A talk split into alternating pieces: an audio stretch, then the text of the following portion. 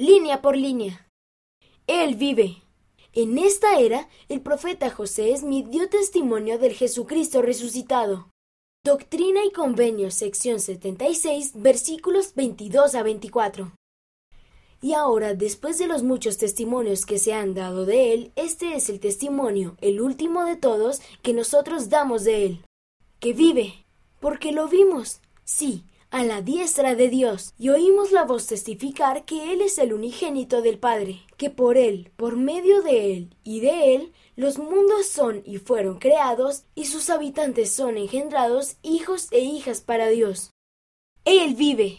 Los profetas y apóstoles son testigos de Jesucristo. Ellos dan testimonio de que Él sufrió, murió y hoy en día vive otra vez. Lo vimos. El 16 de febrero de 1832, José Smith y Sidney Rigdon vieron a Jesucristo en una visión. La diestra. En las culturas bíblicas, a la diestra, es decir, a mano derecha, era el lugar de honor en un banquete u ocasión solemne. A menudo se otorgaba al heredero del reino o de la casa. El unigénito del Padre. Jesucristo nació en la tierra.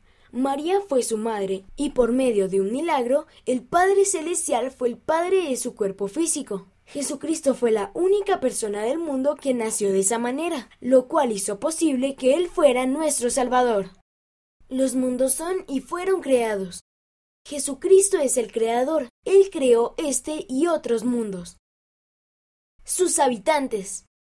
Hay hijos del Padre Celestial en otros mundos, y Jesucristo también es su Salvador.